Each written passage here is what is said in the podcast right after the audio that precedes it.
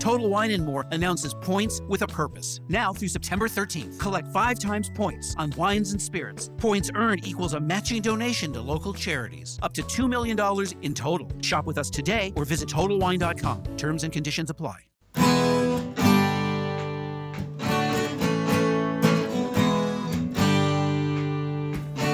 Bem-vindo a mais um podcast do Senhor Tanquinho. Eu sou o Guilherme. E eu sou o Rony. E aqui a nossa missão é deixar você no controle do seu corpo.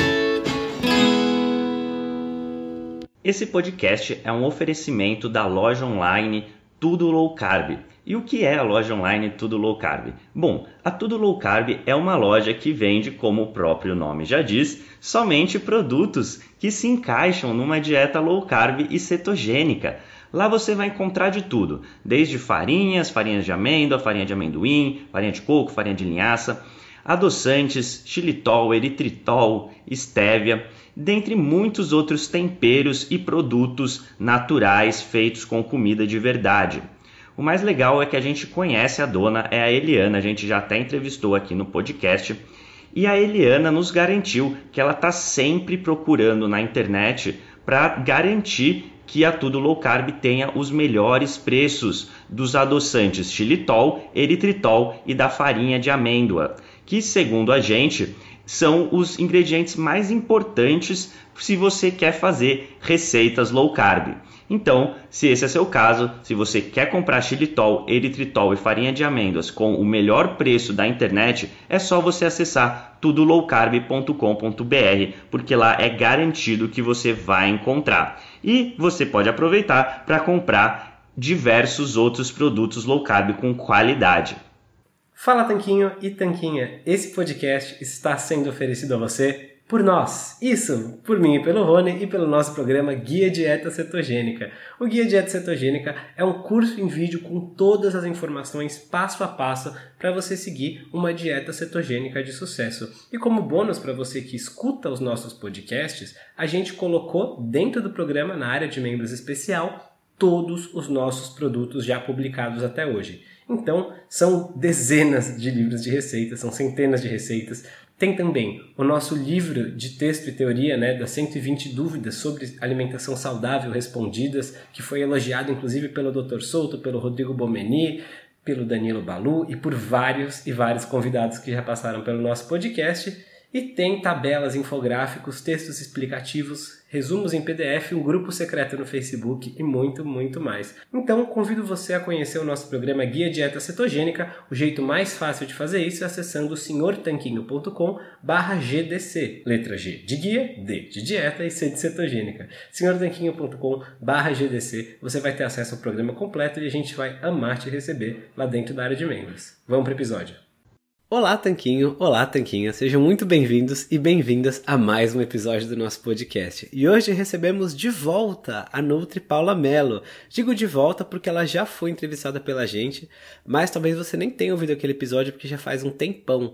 Esse foi o episódio número 20 e a gente falou bastante sobre comida de verdade. Já faz mais de um ano que saiu esse episódio. Nesse meio tempo, a gente já gravou até uma aula com a Paula, que foi exclusiva para os nossos alunos do programa Guia Dieta Cetogênica, e a gente gostou tanto desse conteúdo que a gente quis distribuir um pouco dele, né? Falar um pouquinho dele para vocês, porque a gente achou que você poderia se beneficiar enormemente de ouvir o conhecimento que essa Super Nutri tem a trazer. Então, tudo bem, Paula? Como é que você está? Oiê, meninos, tudo maravilhoso, tudo certinho por aqui. E vocês? Por aqui tudo bem também, Paula. É, muito obrigada pela sua presença novamente aqui no nosso podcast.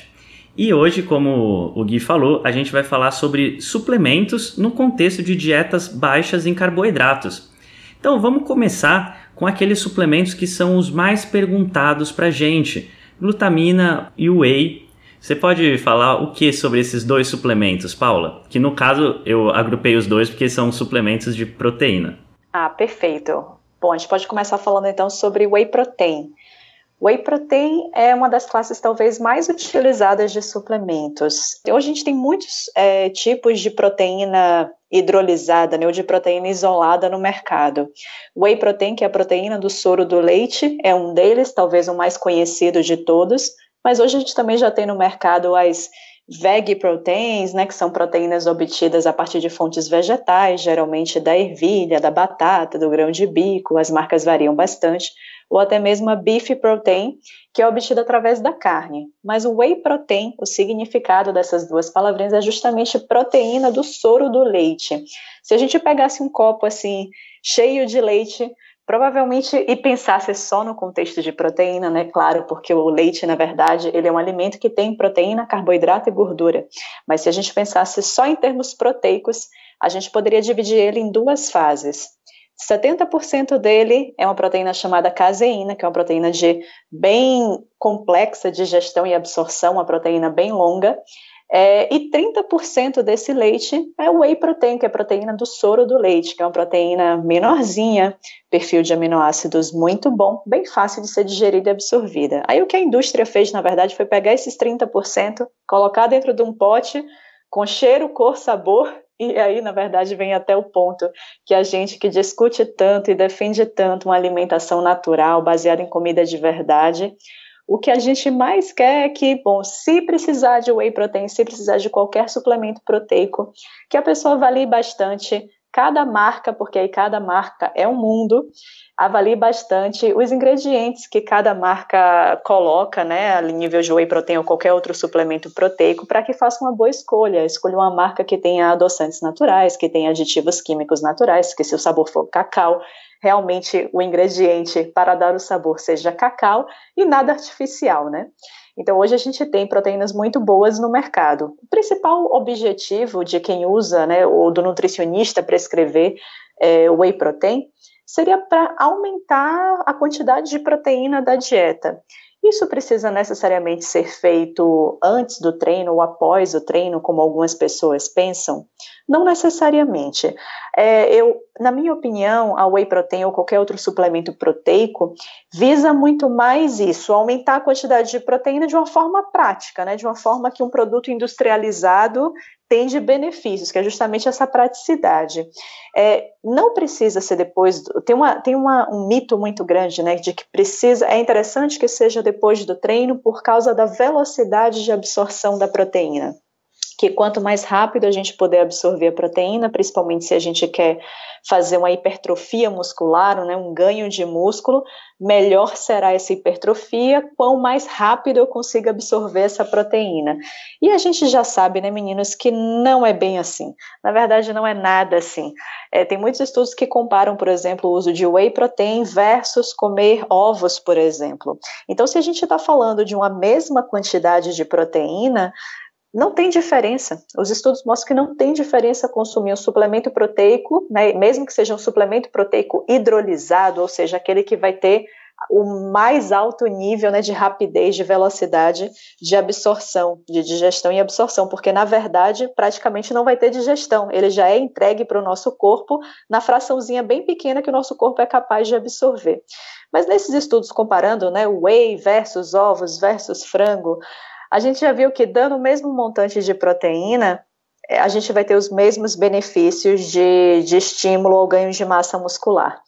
Então, não há uma necessidade de suplementação de whey protein, mas é claro, considerando que é um produto muito prático de ser utilizado e que pode aumentar às vezes a quantidade de proteína em um momento em que a gente não poderia, por exemplo, abrir uma marmita com ovos ou com carne, se torna uma estratégia interessante, sim, por que não? É só a ideia é a gente buscar por marcas que realmente sejam limpas, que tenham uma boa lista de ingredientes, para não acabar tá todo santo dia colocando para dentro um monte de aditivo químico por causa da whey protein. É, vamos falar agora, se, se ficou alguma dúvida, aí vocês me falam, tá? Mas vamos falar um pouquinho agora então sobre glutamina. É, glutamina talvez seja um dos mais, os mais um dos mais discutidos também assim da literatura científica, de quais os reais benefícios. A glutamina é um aminoácido, né, um aminoácido que a gente chama de condicionalmente essencial. Tudo na nutrição que a gente dá esse nome de essencial se refere a se o nosso corpo é capaz ou não de produzir aquilo que a gente considera essencial é porque o nosso corpo não produz e a gente precisa obter a partir da alimentação. Então, eu tenho alguns aminoácidos essenciais, algumas gorduras que são essenciais, significa que o meu corpo não produz eles e que eu preciso comer, né? Eu preciso colocar isso para dentro na forma de alimento. É, no caso da glutamina, ela é um aminoácido condicionalmente essencial. Ou seja, o meu corpo, via de regra, produz, mas em alguns estados né, fisiológicos ou patológicos, eu aumento a necessidade de glutamina e o meu corpo deixa de produzir uma quantidade suficiente nesses casos. Então, tem alguns casos né, relatados na literatura, né, bem descritos, que eu preciso aumentar essa quantidade de proteína e que isso pode ser feito através do suplemento.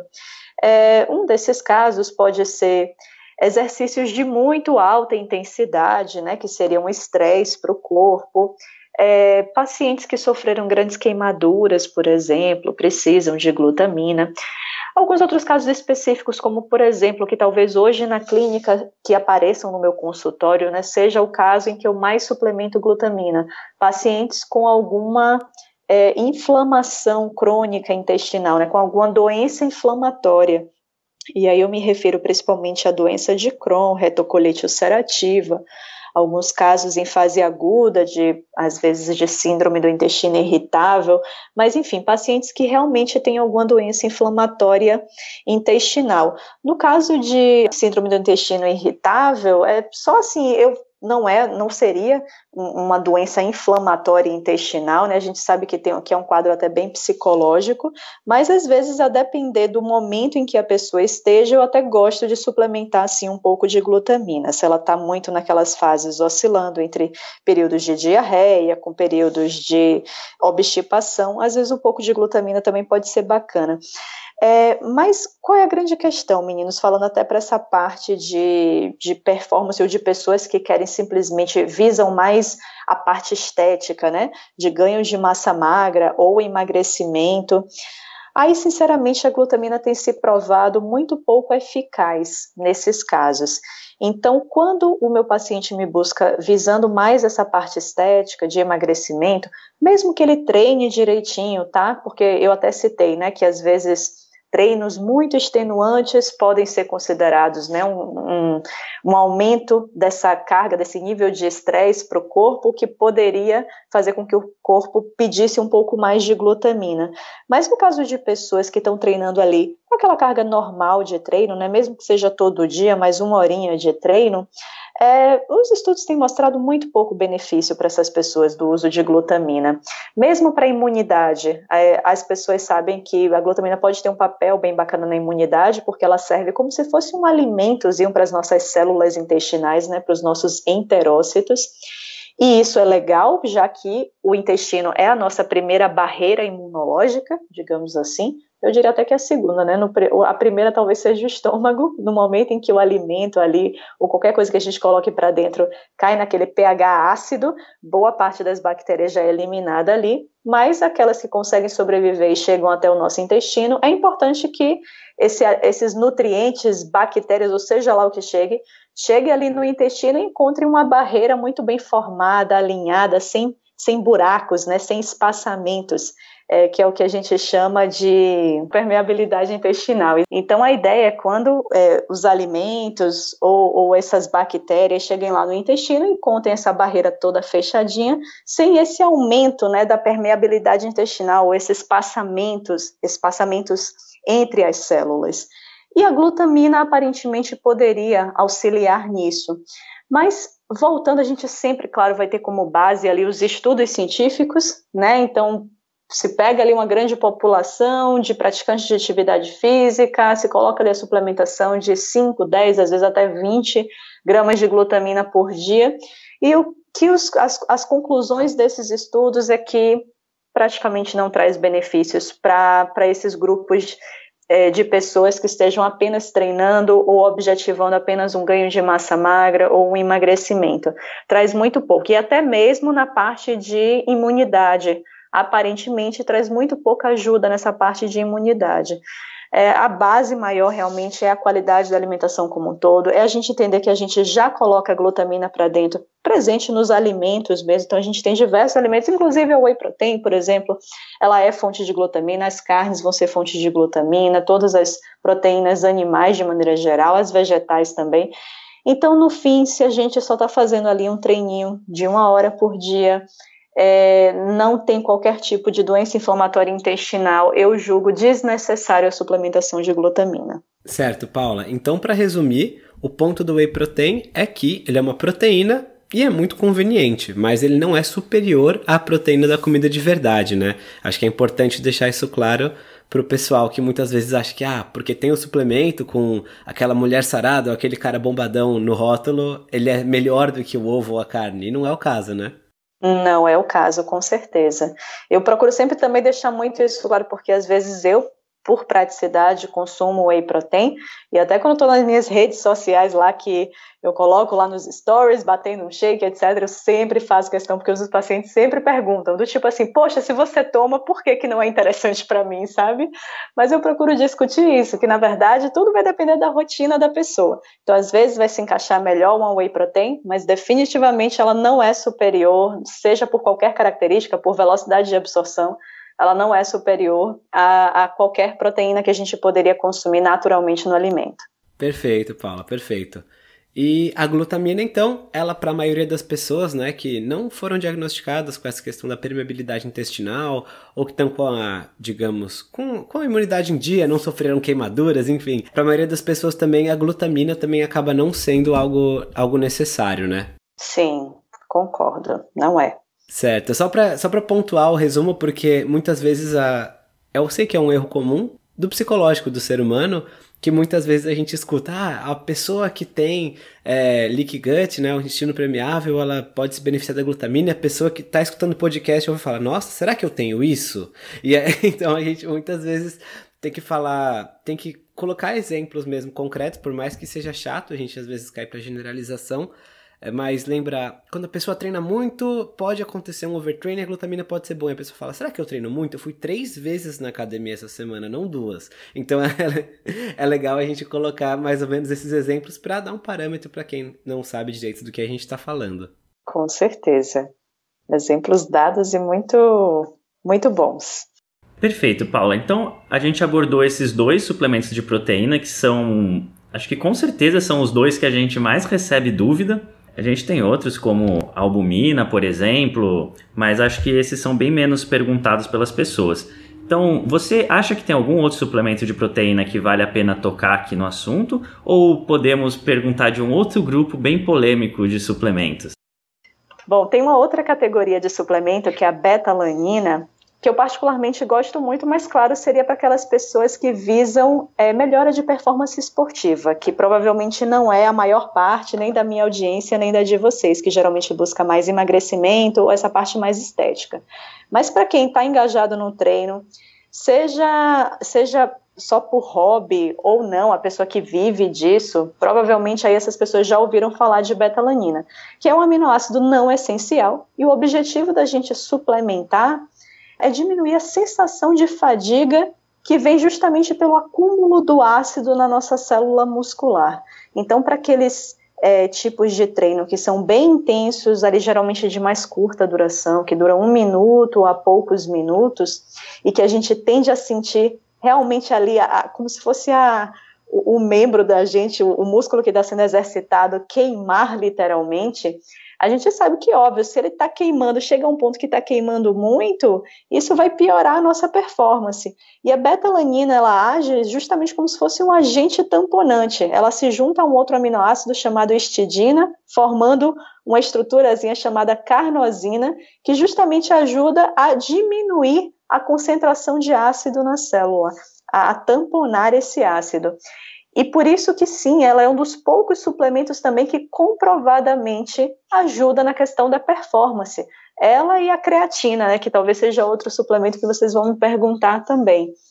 Mas então, é, acho que a gente não tem que perder muito tempo aqui, porque é realmente é um grupo bem mais restrito de pessoas que se beneficiaria do uso da beta-alanina, mas sem dúvida é algo que é interessante para quem busca performance esportiva, para quem faz esses treinos que tendem a queimar, digamos assim, é, sem dúvida a pessoa vai sentir uma melhora de performance exatamente por diminuir a, a percepção da fadiga, sabe? Essa sensação de dessa fadiga é, é, que geralmente acontece por acúmulo do ácido. Então eu acho um suplemento também bem bacana para trabalhar na performance. Ah, perfeito. E legal que você já tocou no ponto da performance, porque era a nossa próxima questão a respeito dos pré-treinos e também dos termogênicos. É, às vezes as pessoas associam os dois com uma coisa só, às vezes as pessoas acham que são coisas totalmente diferentes, mas no fim das contas eles até que têm muitas coisas em comum, não é mesmo? Isso, na verdade, essa categoria de pré-treino, é, bom, a indústria, pelo menos, né, a indústria de suplementos, ela reúne nesses pré-treinos geralmente vários suplementos diferentes. E aí também cada pré-treino é um mundo diferente. Por isso, na verdade, quando meu paciente me diz que está usando algum pré-treino, né, ou que quer dica de algum pré-treino, mas especialmente se ele está usando algum, eu já pergunto qual é exatamente, qual é a marca que você está usando, qual é exatamente o pré-treino, porque cada um tem um blend de substâncias diferentes, né? Então, a maioria dos pré-treinos, eles geralmente vão conter algum estimulante, que geralmente vai ser cafeína, ou pode ser cafeína com sinefrina, ioimbina, tem vários, que aí essa é a categoria de termogênicos, né, que eu posso falar um pouquinho daqui a pouco, mas geralmente vai ter algum termogênico estimulante desses. É, geralmente vai ter creatina, boa parte dos pré-treinos tem creatina. Pode ser que tenha betalanina, que o suplemento que eu acabei de falar, né? Pode ser que tenha betalanina também. É, às vezes vai ter um pouquinho de carboidrato, então um pouquinho de maltodestrina. Então, no final das contas, o que é um, um suplemento pré-treino? Ele contém diversas substâncias diferentes que, em teoria, podem otimizar o treino, podem tornar esse treino melhor, podem diminuir a sensação de esforço, né? É, diminuir, retardar essa, essa fadiga, como é o caso que a betalanina ajudaria, aumentar a sensação de força, como é o caso que a creatina ajudaria.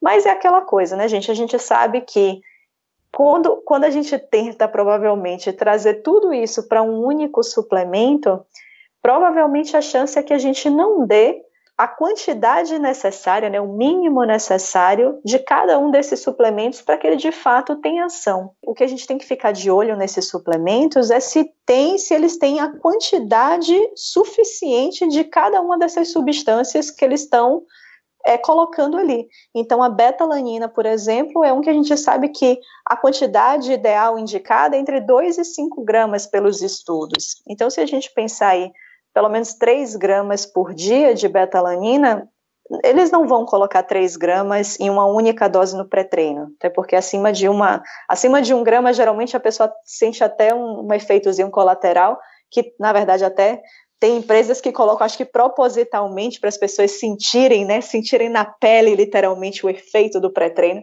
que as pessoas sentem até a pele, como se fosse a pele pinicar um pouquinho, assim, sabe? A pele fica, nem sei descrever direito essa reação, mas quem tomou um pré-treino contendo betalanina sabe. Mas fato é, então, para ter ação, eu vou precisar de um mínimo de cada uma dessas substâncias. Então, pode ser que a marca, no final das contas, que aquele suplemento não reúna o mínimo necessário. Então, não vai adiantar você tomar como pré-treino. A depender do blend de substâncias ali, né? Quais substâncias a, a marca adicionou, a indústria adicionou. Pode ser que tenha um efeito positivo? Pode. Já entrando até nesse mérito dos termogênicos, né, da cafeína, a gente sabe que se eu dou, se é uma pessoa que ela não é habituada ao uso da cafeína, isso é bem importante. Hoje a maioria das pessoas gosta muito de café, né? E toma alguns cafezinhos ao dia. Então, quando a pessoa ela toma muitos cafezinhos ao dia, a gente diz que está habituada ao café, à cafeína, né?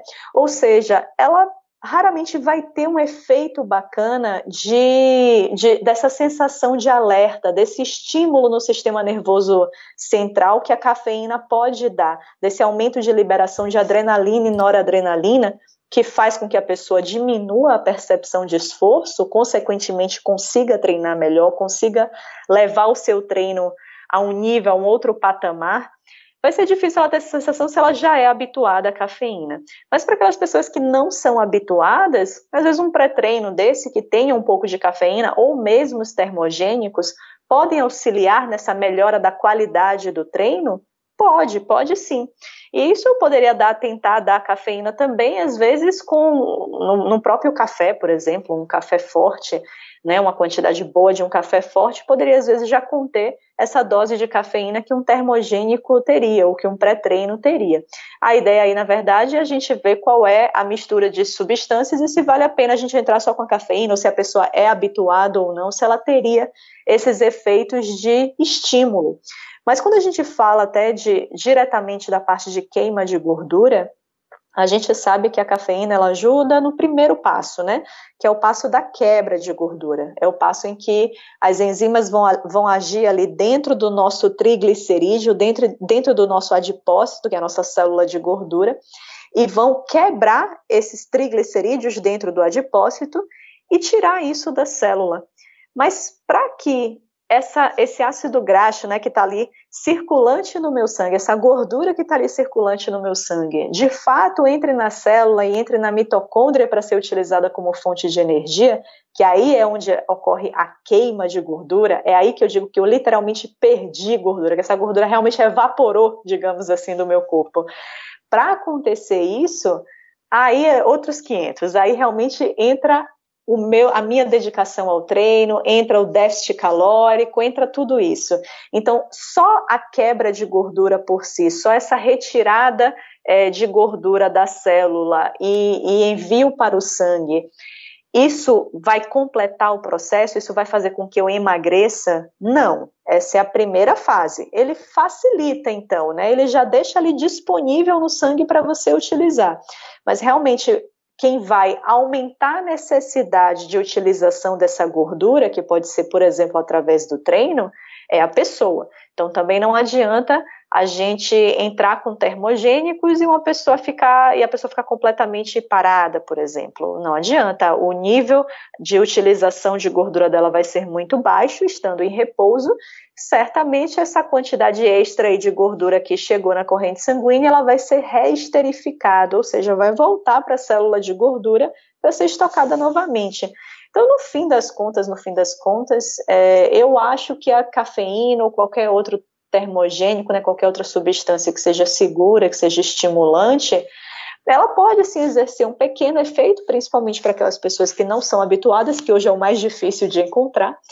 É, mas ela pode sim exercer um efeito de estímulo, né, de melhora da qualidade do treino, e por conta disso até poderia ser utilizada. Mas aí, na verdade, entram as ressalvas, né? Entram as ressalvas de que um termogênico ele não vai ser indicado para pessoas que têm problemas cardiovasculares, então quem tem hipertensão, por exemplo, não pode tomar é, um termogênico, exatamente porque ali de maneira aguda, né, momentaneamente, existe esse aumento da, da pressão arterial, da tensão arterial, então não é indicado para pessoas que têm hipertensão ou qualquer outro problema cardíaco, não é indicado para pessoas que têm qualquer tipo de gastrite, de qualquer inflamação a nível de estômago, porque a gente sabe, né, que a cafeína ela é irritante da mucosa gástrica. Então, para uma pessoa tomar uma dose um pouquinho mais elevada de cafeína, ela tem que ter a mucosa do estômago dela totalmente íntegra, né, preservada, para que essa mucosa proteja desse desse irritante que é a cafeína. É, e fora isso, também não é interessante para pessoas que têm qualquer tipo de transtorno psicológico, né? Como é uma substância estimulante que mexe ali a nível do sistema nervoso central, acaba sendo contraindicado para pessoas que estão utilizando remédios psiquiátricos e tudo mais. Não é interessante. Então, assim, como tem essas limitações também, esses grupos, eu, eu acho bacana que a pessoa não utilize um termogênico por conta própria, né? Que ela vá no especialista, que ela peça para dar uma olhadinha na, na, bu, na, na não, desculpa, na, no próprio rótulo mesmo do suplemento, para que avalie todas as substâncias que tem ali dentro. E, enfim, é, é um suplemento que pode trazer benefícios em parte, mas que tem muitas particularidades. Eu acho que ele realmente tem que ser orientado por um profissional. Não, excelente, Paula. Nossa, que ótimos pontos. Acho que eu nunca ouvi uma explicação tão é, completa e sensata sobre termogênicos e, e pré-treinos no geral. E queria, inclusive, destacar alguns pontos aqui para talvez os ouvintes que não tenham se, atentado a algumas das sutilezas da sua explicação possam perceber. Então, o primeiro ponto é a, a dosagem né, dos ingredientes do pré-treino que você mencionou. Muitas vezes eles, tão, eles não estão presentes numa dosagem que foi aquela que demonstrou efeitos clínicos nos estudos. Então, esse é o primeiro ponto a se considerar, não é isso? Perfeito, isso mesmo. Aí o segundo ponto que eu achei interessante destacar foi isso que você mencionou, que, que a cafeína, por exemplo, pode ajudar a mobilizar a gordura, né? Porém, a oxidação dela, né, a queima em si, vai ter que vir de uma demanda. Então não, não existe pílula mágica nesse aspecto que a gente sempre fala. Não existe cafeína ou qualquer outra coisa que a pessoa possa tomar que vai substituir o esforço dela de ter uma alimentação um pouco mais inteligente, de fazer um, uma atividade física. Não tem como ela trocar tudo isso por uma única pílula. Perfeito. Claro que tem um, um, certo viés aí, porque eu pessoalmente não gosto muito de, de suplementos. Eu não estou usando basicamente nenhum suplemento no momento. Não uso suplemento de proteína, que eu gosto muito de comer, comidas ricas em proteínas. Não uso de cafeína, porque eu gosto muito de tomar café. Porém, tem um, um fator que eu acho legal de mencionar sobre os suplementos de pré-treino, ou termogênicos, ou de cafeína, que é algo que a maioria das pessoas não tem no dia a dia, que é uma certa controle da quantidade, né? Então você tem mais ou menos estabelecido que numa cápsula de cafeína nidra você vai ter ali 420 miligramas, por exemplo, de cafeína. Enquanto a pessoa que toma o café de maneira mais ou menos arbitrária, assim, aleatória, conforme ela quer ou não quer, aí ela não tem esse controle, então ela não vai ter realmente como, como verificar o impacto daquilo, como que ela se sente exatamente, porque a maioria das pessoas simplesmente não, não tem esse controle tão de perto. E um outro ponto que eu achei legal também, só para só finalizar, é que tomar café em excesso, ou cafeína em, em cápsula, também o que for, pode dar alguns efeitos colaterais bem desagradáveis. Se você tomar um pouquinho demais, pode já ter algum algum sintoma gastrointestinal aí na forma de umas fezes um pouco mais soltas, por exemplo, mas quando você exagera mesmo, é, pode ter ansiedade, paranoia, sentimentos que não são nem um pouco bons, taquicardia, então apenas reforça a necessidade que você ressaltou já de consultar um profissional, de não sair comprando qualquer coisa que geralmente tem uma promessa de pílula mágica, porque primeiro, não é uma pílula mágica e segundo, que você pode se dar muito mal. Então, eu só quis destacar esses pontos porque acho que isso formou um quadro bem bem amplo sobre os termogênicos e pré-treinos para as pessoas poderem ter discussões mais inteligentes com os profissionais de confiança delas. Perfeito, é isso aí. E Paula, é, parece que a gente já abordou bem alguns suplementos que são relativamente dispensáveis em uma alimentação bem feita. E para quem toma bastante café, por exemplo, que foram esses de proteína e os termogênicos é, para as pessoas normais do dia a dia que não são atletas de ponta de elite, claro. Existe mais algum suplemento dessa assim desses os suplementos que mais tem mídia, mais chamam a atenção do pessoal, né, que geralmente é whey, os termogênicos, mas que não são tão necessários assim? Tem mais algum nessa categoria que você vê o pessoal com bastante dúvida? Que não são tão necessários. Olha, a maioria, na verdade, não é tão necessário. Aí eu diria que tá. Eu acho que os, dos que a gente discutiu, esses são os mais importantes. Então, termogênico, glutamina, pelo menos a nível de consultório, é o que mais eu vejo as pessoas perguntando. Tem um outro que eu acho até que está caindo em desuso, pelo menos as pessoas não têm me perguntado mais. Eu não sei se nas redes sociais eu deixo tão clara qual é a minha opinião em relação a ele, que as pessoas realmente não me perguntam mais, que é a L-carnitina. Então, L-carnitina ainda é vendida, né? E se é vendida é porque as pessoas ainda procuram por ela. É, mas L-carnitina é um, é um suplemento que é vendido com objetivo, né? Vende-se a ideia de emagrecimento, porque se a gente for olhar lá é, na estruturazinha da mitocôndria, que é essa organela que está lá dentro da célula, que é, é, a gente chama que é a nossa usina de energia, é onde de fato a gordura, por exemplo, vai ser queimada né, e vai ser transformada em energia para o nosso corpo, para os nossos órgãos funcionarem. Então a gente sabe que é essa carnitina que fica ali na membrana da mitocôndria e ela funciona como se fosse o, o portal mesmo, né? A porta de entrada do ácido graxo, da gordura na organela para ser queimada, na mitocôndria para ser queimada. Então, na verdade, o que se acreditava é que, bom, se eu suplementar a carnitina, eu vou aumentar a quantidade de carnitinas na membrana da minha mitocôndria, consequentemente eu vou colocar para dentro da mitocôndria uma quantidade maior de gordura, vou queimar mais gordura, vou emagrecer. Então, pela lógica, até pela teoria, teria, era para dar certo mesmo o negócio. Poxa, quanto mais carnitina, mais gordura entra na célula, mais gordura eu vou queimar. Só que na prática, na prática, quando os testes foram feitos, já se viu que carnitina, que o, que o consumo né, de L-carnitina não leva a esse aumento da, da, da, queima de gordura, né, da quantidade de gordura que consegue entrar lá na mitocôndria. Então a L-carnitina, no fim das contas, para a gente não dizer que ela não serve para nada, ela serve como se fosse um efeito antioxidante, sabe? Que é aquele mesmo efeito que a gente vai ter comendo lá os nossos verdes todo dia, a nossa fruta todo dia. Então, no fim das contas, L-carnitina serve para praticamente nada, assim, não vale a pena a gente investir dinheiro nisso, principalmente se a gente quer emagrecer aí não, não tem jeito mesmo. A L-carnitina não, não presta para é, aumentar a oxidação de gordura.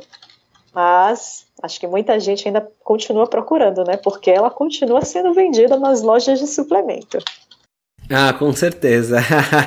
Enquanto tiver gente querendo comprar, vai ter gente querendo vender. Infelizmente, muitas das pessoas que vendem suplemento têm aí um conflito de interesse entre o que é melhor para você e o seu bolso e o que é melhor para o bolso deles, né, para continuarem com a loja aberta. Então, é importante a gente estudar e procurar o auxílio profissional para poder fazer boas escolhas. E Paula, Antes da gente falar de outros suplementos, eu queria mencionar um ponto que acho que é interessante citar também, que é um ponto que se aplica a qualquer suplemento, tratamento, intervenção, que é o efeito placebo também, né? Muitas pessoas acabam tomando talvez um pré-treino com doses mínimas, a pessoa toma uma cápsula de um grama de BCAA, toma uma L-carnitina e ela acha que por isso o treino dela vai render mais. E aí, por ela ter essa crença de que vai conseguir fazer uma repetição a mais, que vai aumentar a carga, que vai conseguir correr mais 5 minutos ou o que seja, acaba realmente fazendo isso. Então, é, explicando assim por alto para as pessoas o que é o efeito placebo, que, como que funciona isso, como que um suplemento que não funciona pode funcionar e por que, que a gente tem que meio que ter isso em mente na hora de desenhar os estudos ou na hora de também ter a nossa visão crítica antes de sair tomando qualquer coisa achando que funcionou. Nossa, esse é um assunto, na verdade, super complexo. E a verdade é que efeito placebo funciona, né? Efeito placebo é de fato um efeito que você vai ter quando você faz uso de qualquer coisa. Aqui, quando a gente está falando especificamente de suplemento, o que a gente está querendo dizer é o quê? O que a gente chama de placebo né, na ciência, nos estudos? Placebo é sempre aquela substância inerte, né, que a gente não espera que ela tenha efeito nenhum. Então, se o cientista está querendo testar, por exemplo, sei lá, glutamina que a gente falou aqui. Ah, tô querendo ver se glutamina é bom para a melhora da imunidade. Então, eu vou pegar um grupo de pessoas, vou dar-lhe 10 gramas de glutamina de manhã e eu vou comparar com outro grupo de pessoas que tem características mais ou menos semelhantes, mas para esse outro grupo de pessoas eu vou dar um placebo, ou seja, eu vou dar uma, uma cápsula com farinha de trigo ao invés de glutamina. E aí pronto, e aí é, eles acompanham o resultado desses dois grupos ao longo do tempo e comparam os resultados né, de glutamina versus placebo, que geralmente é algo desse tipo, farinha de trigo, água, enfim. Aí depende do que tipo de coisa eles estão testando. Mas é sempre aquela substância inerte, que não tem, em teoria, efeito nenhum. Mas o que a gente chama de efeito placebo é justamente aquele efeito que, na verdade, o psicológico da pessoa é, fez ela ter um resultado, porque na verdade, apesar dela estar tomando algo que seria inerte, que não traria efeito nenhum, ela acredita tanto que ela está tomando algo que vai beneficiar ela, que de fato ela colhe os frutos disso, ela colhe efeitos benéficos. Então, isso é um ponto muito importante, gente. É um ponto, até na verdade, que o nutricionista em consulta, tem até que ficar, é, ficar de olho mesmo nisso, porque às vezes a gente pega alguns pacientes assim que eles dá para ver que eles hipervalorizam tanto a suplementação que às vezes a gente tem que pensar ali, ter um pensamento rápido, e assim, sendo bem sincera com vocês, tem que ter um pensamento rápido. Se vale a pena a gente simplesmente desmistificar 100% ou vale a pena a gente pegar aquele suplemento que de fato pode ter um efeito bom, um efeito positivo e passar para essa pessoa e passar realmente dando credibilidade a esse suplemento, sabe? Falando assim, poxa, olha, usa mesmo porque o efeito pode ser muito bom e tal. E se a pessoa realmente ela usa acreditando que aquilo vai ser bom, que vai trazer um efeito benéfico para ela, a chance dela de fato ter um efeito benéfico é muito grande. Então, assim, efeito placebo de fato é um efeito positivo. Tudo depende do quão, é, do quanto a pessoa acredita naquilo dali. É, então, assim, na verdade é um assunto bem complexo, né? Porque tem várias coisas, até a nível de estratégias nutricionais em consulta, que a gente tem que ler e interpretar o paciente e, a depender, ver que discurso a gente tem que aplicar com ele. Óbvio que nunca é, nunca estimulando o uso de um suplemento que a gente não acredita que não tem comprovação científica. Isso aí nunca. Ah, sempre que eu recebo meus pacientes, mesmo aqueles que mais anseiam ali por, pelo uso de suplementos, é óbvio que eu nunca vou deixar o meu paciente comprar uma L-carnitina ou mesmo um BCAA da vida, que eu acho realmente que ele tem como investir em coisas muito melhores e que dão um efeito muito melhor. Mas a, a, a empolgação, digamos assim, e, e, o valor da informação que você passa e como você passa, a depender de como o paciente interpreta isso e o quanto ele acredita nisso, pode de fato trazer resultados. E, então, assim, é algo até complexo, na verdade, na verdade, vira um grande viés até nos estudos quando a gente tá, quando os pesquisadores querem estudar efeito de suplemento. Porque você entregar uma coisa para uma pessoa e a pessoa acreditar que aquilo pode trazer um benefício para ela, de fato pode ser que traga o benefício mesmo sendo uma cápsula de farinha. Perfeito, nossa, que explicação maravilhosa. Mas, Paulo, acho que agora aquela pergunta que eu fiz anteriormente sobre os suplementos mais hype, digamos assim, vai fazer mais sentido. Agora a gente queria abordar uma outra, digamos assim, categoria de suplemento. São aqueles que talvez realmente sejam bons e possam complementar a dieta de algumas pessoas. É, nesse caso, a gente gostaria de perguntar sobre óleo de peixe, magnésio e vitamina D, que são alguns suplementos é, bacanas que muita gente pergunta e pode ser que ajudem algumas pessoas ou pode ser que não. Qual a sua opinião sobre esses suplementos? Ah, eu particularmente gosto muito dos três. Começando, sobre, começando por vitamina D.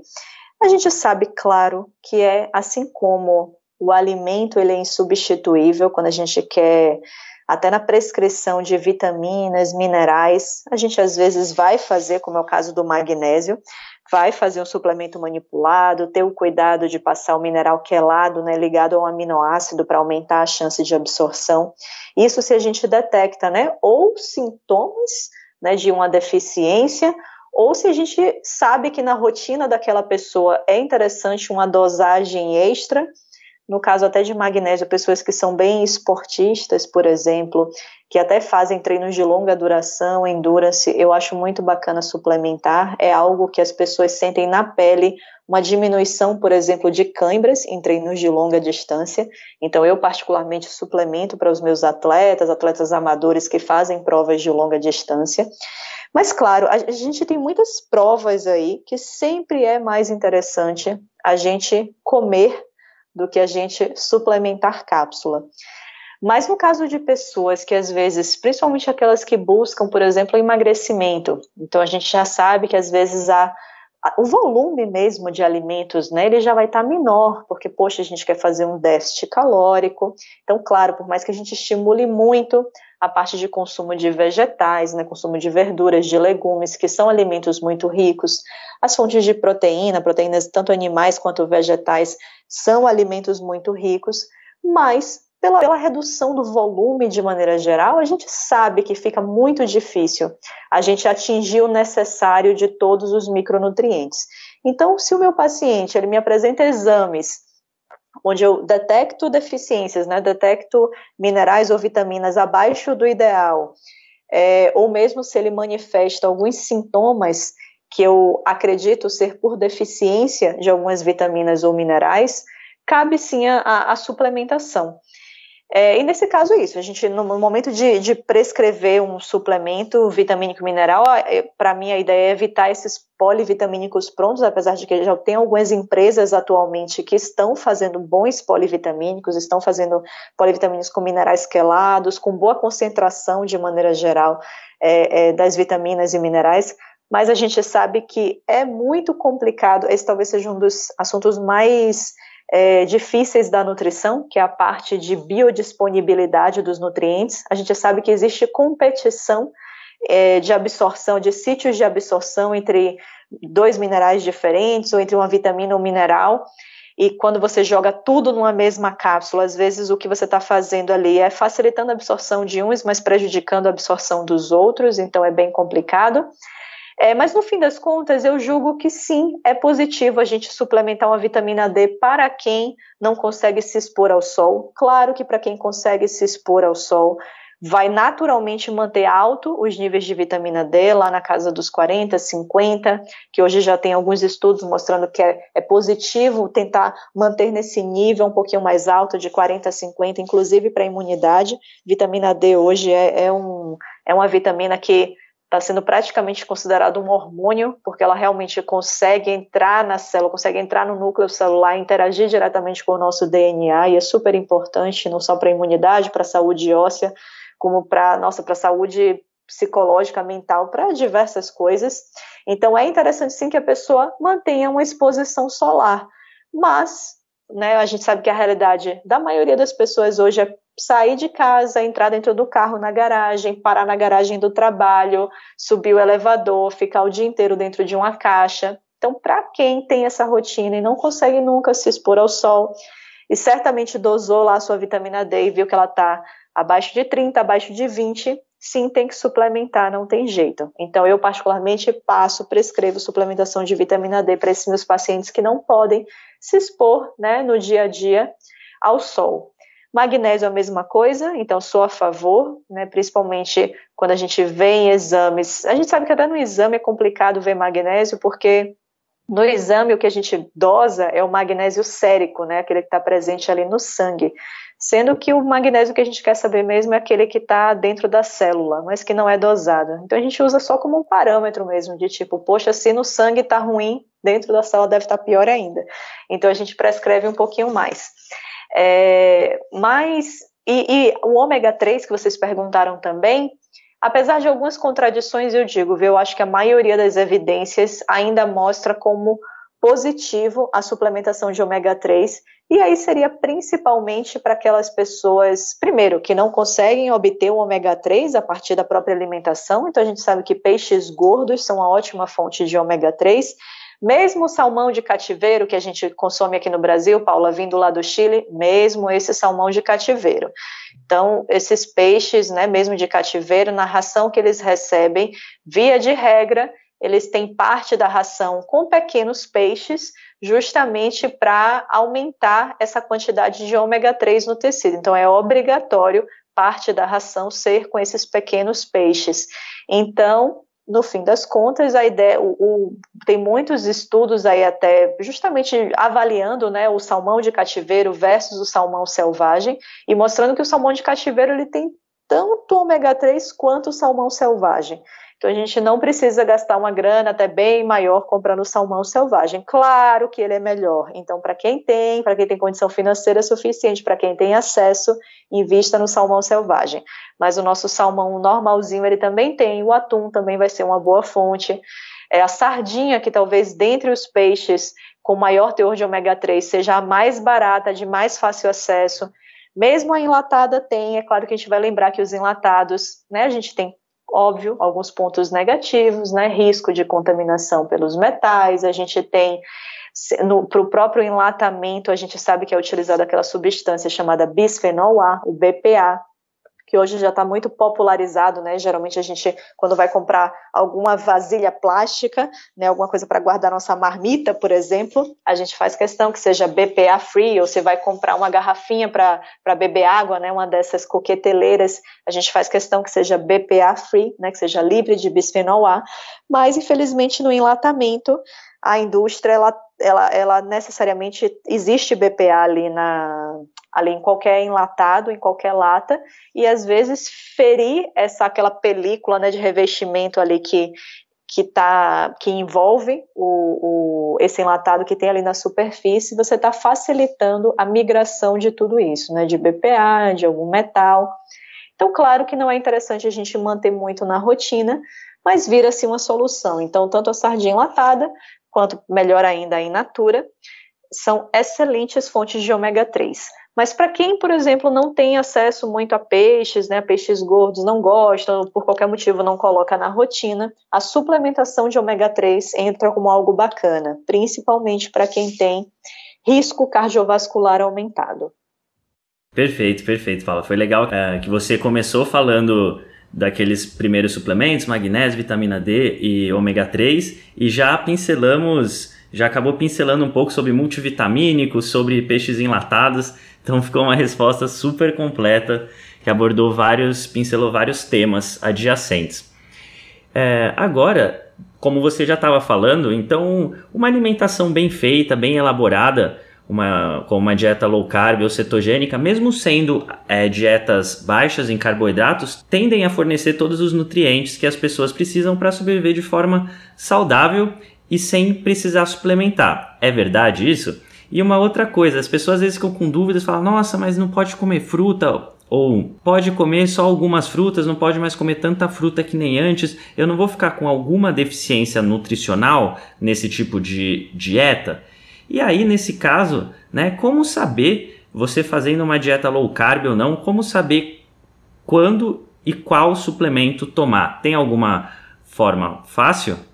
Bom, para saber qual suplemento seria necessário, né? Se necessário, aí a gente vai muito não só para a parte de sintomatologia, né? Então, se a gente vê, ai, nossa, estou me sentindo muito prostrada, imunidade está ruim, cabelos caindo, unhas fracas, a gente, claro, tem que cruzar diversas informações diferentes, porque às vezes a gente pode estar falando até, por exemplo, de um hipotiroidismo, que não tem não necessariamente teria nada a ver com é, minerais e vitaminas, apesar de que vou e volto, né? A gente sabe que lá para conversão é, de T4 em T3, para produção natural, na verdade tudo, gente, no nosso corpo, não se enganem, tudo é regido por vitaminas e minerais. Então, na verdade, eu só tenho ali o corpo funcionando plenamente se eu estou bem nutrido. Por isso que a gente não tem que ficar nunca numa alimentação extremamente monótona, extremamente limitada, né? Onde a gente só come exatamente a mesma coisa todo santo dia. A não ser que essa alimentação de todo santo dia seja ultra mega variada. Mas como é muito difícil, né? Como a gente não vai comer sempre um prato ali contendo 10, 15 alimentos diferentes, a ideia é que a gente varie. Né, varia ao máximo. Se hoje foi comprou XYZ na feira, amanhã ou semana que vem, quando voltar, não vai comprar XYZ, vai comprar ABC de alimento, entendeu? A ideia é a gente revezar ao máximo os tipos de alimentos para a gente tentar minimamente garantir essa diversidade de todas as vitaminas e minerais que a gente precisa.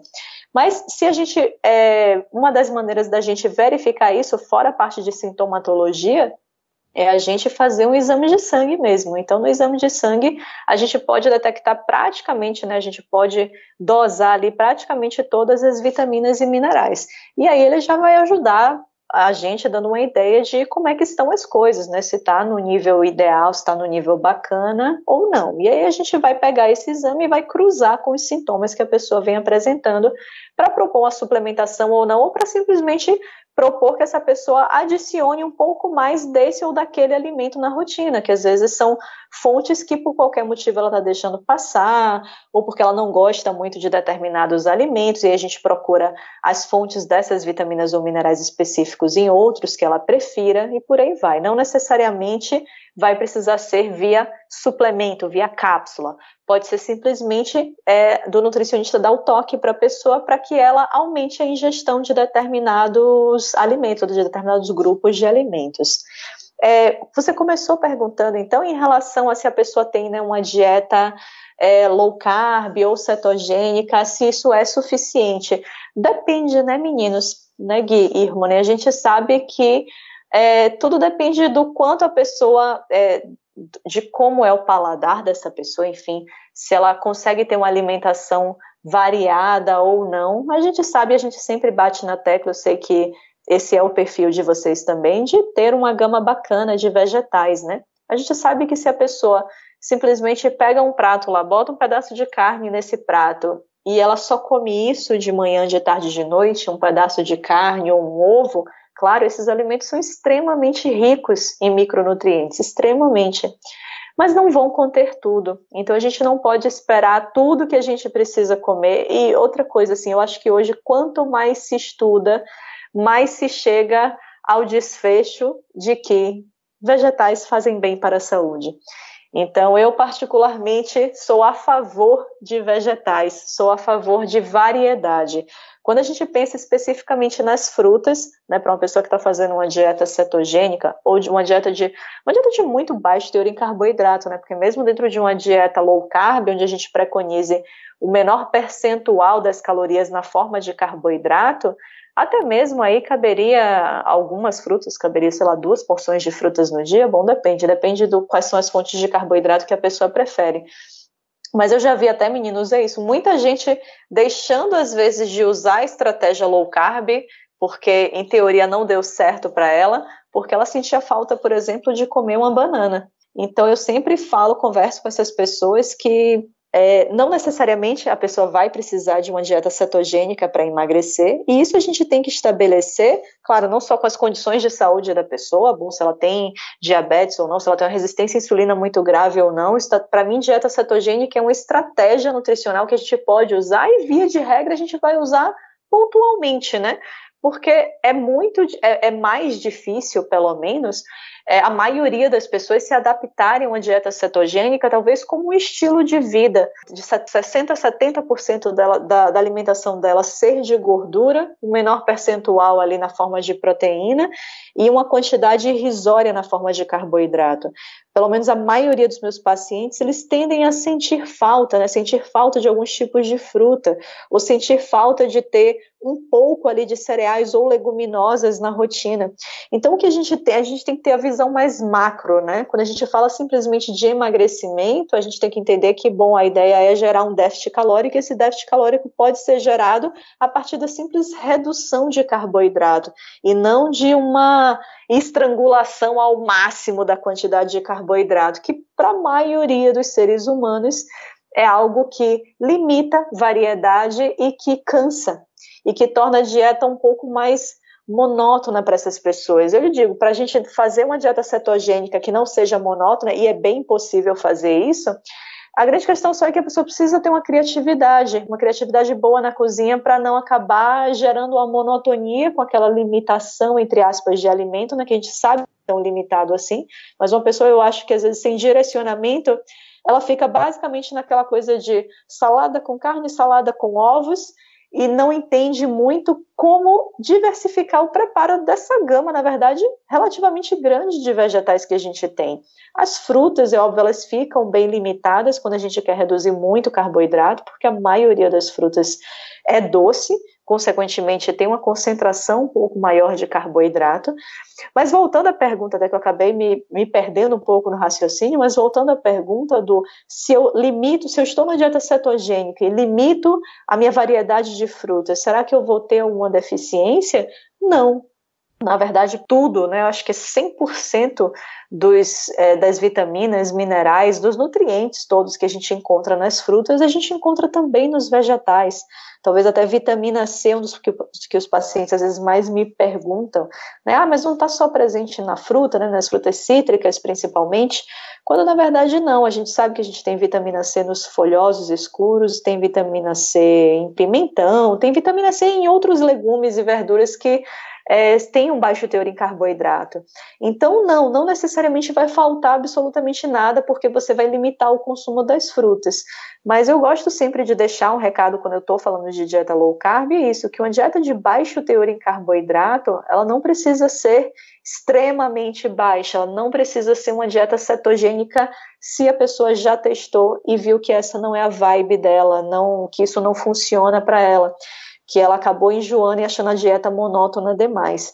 Então, a gente pode sim é, aumentar a variedade, trazer às vezes mais frutas, trazer na verdade aquilo de carboidrato que a pessoa mais sinta falta na rotina dela, dentro sempre de preferência da, daquilo que a gente chama de comida de verdade, né? Evitar os farináceos, porque os farináceos eles são extremamente concentrados em carboidrato, então fica difícil às vezes fazer uma dieta com baixo teor em carboidrato quando a concentração de farináceos é alta, então é óbvio que a gente vai limitar mais os farináceos, até por terem, por via de regra, terem uma concentração menor dos micronutrientes, das vitaminas e minerais, mas preferir aqueles que são íntegros. Então, quando a gente fala do grupo das leguminosas, né, feijão, grão de bico, ervilha, lentilha, até o mesmo grupo dos cereais, quinoa, milho, de preferência um milho orgânico, né, não transgênico. Enfim, tudo isso é, tem muita qualidade, tem muito valor nutricional agregado. Lembrar que é meramente uma questão de porção, é uma questão de porção dos alimentos, fontes de carboidrato, para a gente determinar se a dieta vai ser low carb ou não. Então, mesmo às vezes uma fruta com uma concentração um pouco maior de carboidrato pode fazer parte de uma rotina low carb. Perfeito, Paula, perfeito. E eu acho que com isso você já respondeu algo que a gente queria perguntar também, de como obter esses nutrientes por meio da alimentação, né? Que você enfatizou a necessidade da variedade.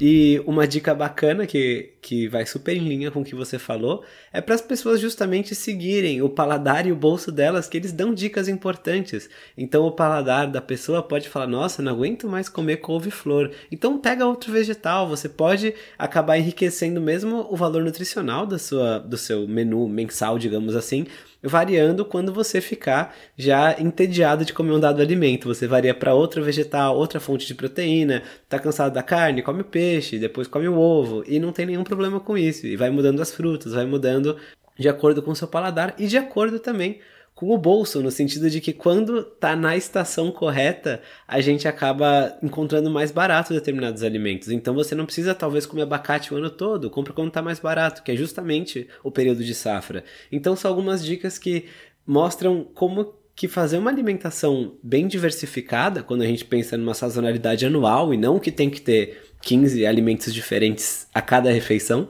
mas como isso pode ser mais fácil do que se imagina, porque acaba sendo mais gostoso e mais barato do que fixar um menu na sua cabeça e tentar seguir aquilo o tempo todo. Perfeito, Gui. Eu acho que você foi perfeito aí na explicação. Sazonalidade é tudo. Ah, basta a gente se guiar por isso, a gente vai ter não só alimentos mais baratos, como alimentos mais concentrados no teor de nutrientes. Sempre que a gente puder pegar aquilo que é da estação, melhor, melhor em todos os sentidos. E é bem isso mesmo, é tentar variar. É como eu falei, foi, foi na feira hoje, comprou rúcula, morango, agrião, porque tá na, na fase, tá, tá na estação desses. Ótimo, da próxima vez que for na feira, tenta pegar outros legumes, verduras e frutas que também são da estação. Fazendo isso, assim, tentando pelo menos é, intercalar alimentos diferentes, porque senão a gente às vezes faz, vai ali para o que é mais do nosso, extremamente do nosso habitual, né? Então, aquela pessoa que comeu, cresceu comendo alface, tomate, cebola de salada. Aí ela faz isso todo santo dia, Pode ser que o alface ficou mais caro, porque ele já saiu da época, ele não está tão rico assim em nutriente. Pode ser que o tomate também não está na safra dele, não está tão rico em nutriente, mas essa pessoa cresceu comendo isso. Então, todo santo dia é essa a salada dela. Então, o que eu falo com meus pacientes é varie. Se comprou alface, tomate, cebola hoje, na próxima feira não compre eles, ou compre também, mas traga outros alimentos para participar. Quando a gente se força a comprar alimentos diferentes e até às vezes pegar um alimento que você nunca viu na vida. Nossa, assim, sei lá, viu lá escarola, tá no preço bom. Nossa, eu nunca comprei a escarola antes. Ótimo. Leve para casa, abra sua, sua página lá da internet e bote lá receita escarola e veja as receitas que você pode fazer e, e traga coisas novas para participar. É essa variedade que a gente precisa. Nossa, perfeito, Paula, perfeito. É muito a minha cara nesse sentido quando eu mudei para Portugal, foi chegar no mercado e ver, nossa, tá em couve de bruxelas em promoção. Ah, eu vou levar, depois a gente vê o que faz com isso.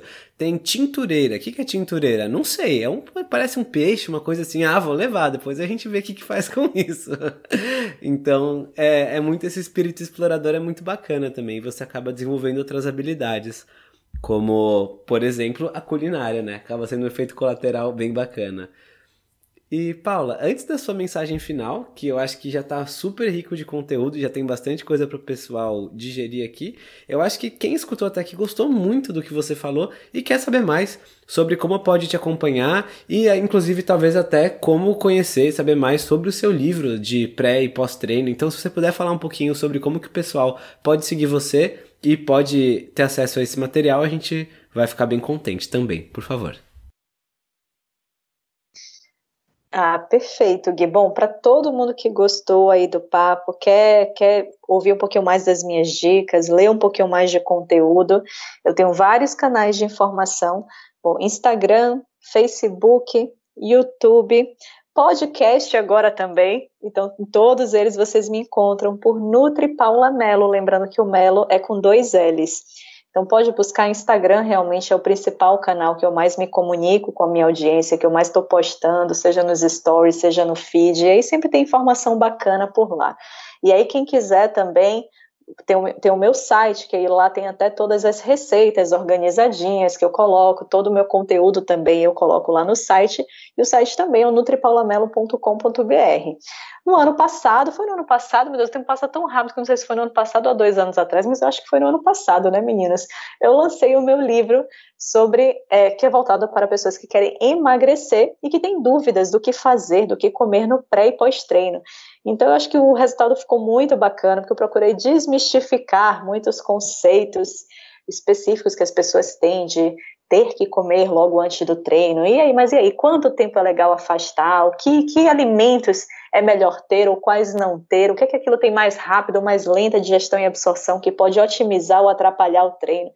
Depois do treino, se eu posso esperar para comer ou não, se eu tenho que comer bem rápido, o que é que eu devo priorizar nesse momento. Enfim, é um assunto bem bacana que eu desenvolvi, um livro com receitas também que foram testadas e aprovadas por mim. É, todo esse conteúdo voltado para pessoas que querem emagrecer e que estão treinando, né? Então, quem tiver afim também de ler um pouquinho mais, de se, interessa, se interessa pelo assunto, está treinando, quer, quer objetivar, né? Está objetivando perda de peso e quer saber um pouquinho mais do assunto, pode entrar lá na minha página do Instagram, que já tem até o linkzinho lá do para adquirir o e-book, tá certo? Que fica sempre lá na minha, na minha bio, no meu perfil. Então é isso, gente. Eu agradeço demais a vocês, gosto muito do trabalho de vocês e agradeço demais pela oportunidade de estar aqui batendo um papo com a audiência de vocês, tá bom? Que é isso, Paula. A gente que te agradece, agradece seu tempo de ter vindo aqui falar com a gente. Essa entrevista vai ficar com mais de uma hora, porque foi incrível. E já é a segunda vez sua aqui no podcast. Você já deu aula também para os nossos alunos do Guia de Cetogênica. Então, muito obrigado por sempre disponibilizar a passar esse conhecimento incrível para a nossa audiência. E uma outra parte que o pessoal, os tanquinhos, gostam muito é a mensagem final e os hábitos saudáveis da Paula. Então, se você puder deixar para gente a sua mensagem final, que pode ser sobre qualquer coisa, e também falar um pouquinho sobre os seus outros hábitos saudáveis, além da alimentação, a gente vai gostar muito e os tanquinhos também. Gente, a minha mensagem final eu acho que não poderia ser outra, né? Assim, hoje quanto mais a gente estuda sobre alimentação, seja voltado para minimização de doenças, do aparecimento de doenças no futuro, não só doenças que estão intimamente relacionadas com o que a gente come, como seria um diabetes, por exemplo, mas hoje se, se estuda muito relação da alimentação com doenças neurológicas, doenças cardiovasculares. É, então, o fato é, se, se a gente quer, se, se, o objetivo da gente é sermos pessoas mais saudáveis, é diminuir as chances do aparecimento de doenças no futuro, então, não tenha dúvidas, escolham comer comida de qualidade. Eu sei que o mundo hoje não facilita isso, né? O mundo hoje, é, a industrialização mostra para a gente muitas opções que estão ali ao alcance da palma da mão, sabe? São de fácil acesso, são baratas, são extremamente prazerosas no paladar. E isso faz com que a gente acabe sempre cedendo um pouquinho à tentação no dia a dia mas eu acho que a gente tem como dever, né, como dever com a nossa saúde, ou se a gente, se a gente realmente quer minimizar o aparecimento de todas essas doenças no futuro, escolher, escolher o melhor agora para que a gente não seja privado né, do nosso livre-arbítrio, para que isso não seja tirado da gente em algum momento, e isso é tirado no momento em que a gente fica doente. Então, escolha é, bons alimentos, escolha ter na maior parte do seu tempo alimentação de qualidade, e na menor parte do tempo, cometa suas exceções que não tem problema não. A gente é reflexo daquilo que a gente faz na rotina e não na exceção, tá certo? E assim, dos meus hábitos de vida, bom, o que é que eu posso dizer? Graças a Deus eu sou uma pessoa que não sou hipócrita em relação à alimentação. Então, aquilo que eu falo realmente para os meus pacientes, e talvez por isso é, eu tenho uma conexão tão boa com eles, aquilo que eu passo é aquilo que eu realmente pratico. Eu acredito em boa alimentação. Aqui na minha casa, só entra alimentos de qualidade. Apesar de eu curtir muito sorvete, por exemplo, sorvete vai estar necessariamente na minha sessão. Mas você tem, tenha certeza que se vocês, meninas, chegarem aqui na minha casa qualquer dia do ano, pode ser inclusive no Natal ou qualquer data comemorativa, não tem sorvete no meu congelador, não haverá, porque se tiver, eu vou comer. Então, a ideia é o quê? A ideia é não trazer para dentro de casa aquilo que a gente não quer que pertença à nossa rotina. Então, dentro da minha casa só entra alimentos de boa qualidade, só entra comida de verdade. Os industrializados que entram, a gente sempre dá aquela pesquisadinha na lista de ingredientes para ver se está tudo bem, se não é uma tranqueira cheia de aditivo químico.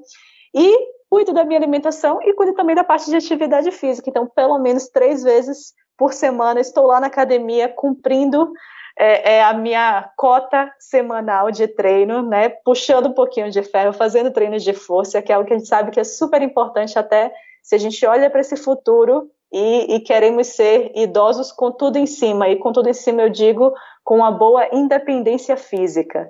Então tem que treinar, não, não dá para dissociar a boa alimentação do treino, e em especial do treino de força. E é isso. Muitíssimo obrigada, meninos. A gente que agradece, Paula, adorei sua mensagem e essa questão de reforçar os hábitos, né, de não ter a porcaria em casa, é algo que a gente escuta de muitas pessoas que também têm sucesso com a dieta e conseguiram transformar não em uma dieta, em uma obrigação, mas em um estilo de vida, algo que é prazeroso de seguir. Assim como pelo seu relato dá para perceber que você inseriu atividade física na sua vida e hoje em dia não é uma coisa negociável que depende de uma força de vontade homérica para você ir. E então é muito bacana perceber como que as pessoas vão descobrindo maneiras de transformar os hábitos saudáveis em estilo de vida que vai se permeando na rotina e não fica uma coisa sofrida. E acho que a sua aula de hoje aqui, porque isso não foi um podcast, foi uma aula, ajudou também a perceber um pouco mais sobre isso. Então, obrigado novamente. Ai, valeu, meninas. É isso aí. Contem sempre comigo e quando precisarem é só chamar. Tá certo, Paula. Então, muito obrigado mais uma vez a você. E também gostaria de aproveitar para agradecer aos tanquinhos e tanquinhas que nos escutaram até aqui. Muito obrigado por sua audiência, muito obrigado por nos acompanhar. E se você ainda não é inscrito no nosso podcast, então essa é a hora de você se inscrever a gente está disponível em todas as plataformas de podcast que tem, desde o iTunes, Deezer, Google Podcast, é, Spotify. Estamos em todas elas, é só procurar lá por podcast do Senhor Tanquinho. A gente solta episódios novos todas as segundas-feiras, intercalando entrevistas com profissionais maravilhosos como a Paula com outros podcasts mais curtinhos, tá certo? Então a gente se vê num próximo episódio na segunda-feira que vem. Um forte abraço do, do Senhor Tanquinho. Esse podcast é um oferecimento da loja online Tudo Low Carb. E o que é a loja online Tudo Low Carb? Bom, a Tudo Low Carb é uma loja que vende, como o próprio nome já diz, somente produtos que se encaixam numa dieta low carb e cetogênica. Lá você vai encontrar de tudo, desde farinhas, farinhas de amêndoa, farinha de amendoim, farinha de coco, farinha de linhaça, adoçantes, xilitol, eritritol, estévia dentre muitos outros temperos e produtos naturais feitos com comida de verdade. O mais legal é que a gente conhece a dona, é a Eliana, a gente já até entrevistou aqui no podcast. E a Eliana nos garantiu que ela está sempre procurando na internet para garantir que a Tudo Low Carb tenha os melhores preços dos adoçantes xilitol, eritritol e da farinha de amêndoa, que segundo a gente são os ingredientes mais importantes se você quer fazer receitas low carb. Então, se esse é seu caso, se você quer comprar xilitol, eritritol e farinha de amêndoas com o melhor preço da internet, é só você acessar tudolowcarb.com.br, porque lá é garantido que você vai encontrar. E você pode aproveitar para comprar diversos outros produtos low carb com qualidade. Fala Tanquinho e Tanquinha, esse podcast está sendo oferecido a você por nós. Isso, por mim e pelo Rony e pelo nosso programa Guia Dieta Cetogênica. O Guia Dieta Cetogênica é um curso em vídeo com todas as informações passo a passo para você seguir uma dieta cetogênica de sucesso. E como bônus para você que escuta os nossos podcasts, a gente colocou dentro do programa na área de membros especial todos os nossos produtos já publicados até hoje. Então, são dezenas de livros de receitas, são centenas de receitas. Tem também o nosso livro de texto e teoria, né, das 120 dúvidas sobre alimentação saudável respondidas, que foi elogiado inclusive pelo Dr. Souto, pelo Rodrigo Bomeni, pelo Danilo Balu e por vários e vários convidados que já passaram pelo nosso podcast. E tem tabelas, infográficos, textos explicativos, resumos em PDF, um grupo secreto no Facebook e muito, muito mais. Então, convido você a conhecer o nosso programa Guia Dieta Cetogênica. O jeito mais fácil de fazer isso é acessando senhortanquinho.com GDC. Letra G de guia, D de dieta e C de cetogênica. senhortanquinho.com GDC. Você vai ter acesso ao programa completo e a gente vai amar te receber lá dentro da área de membros.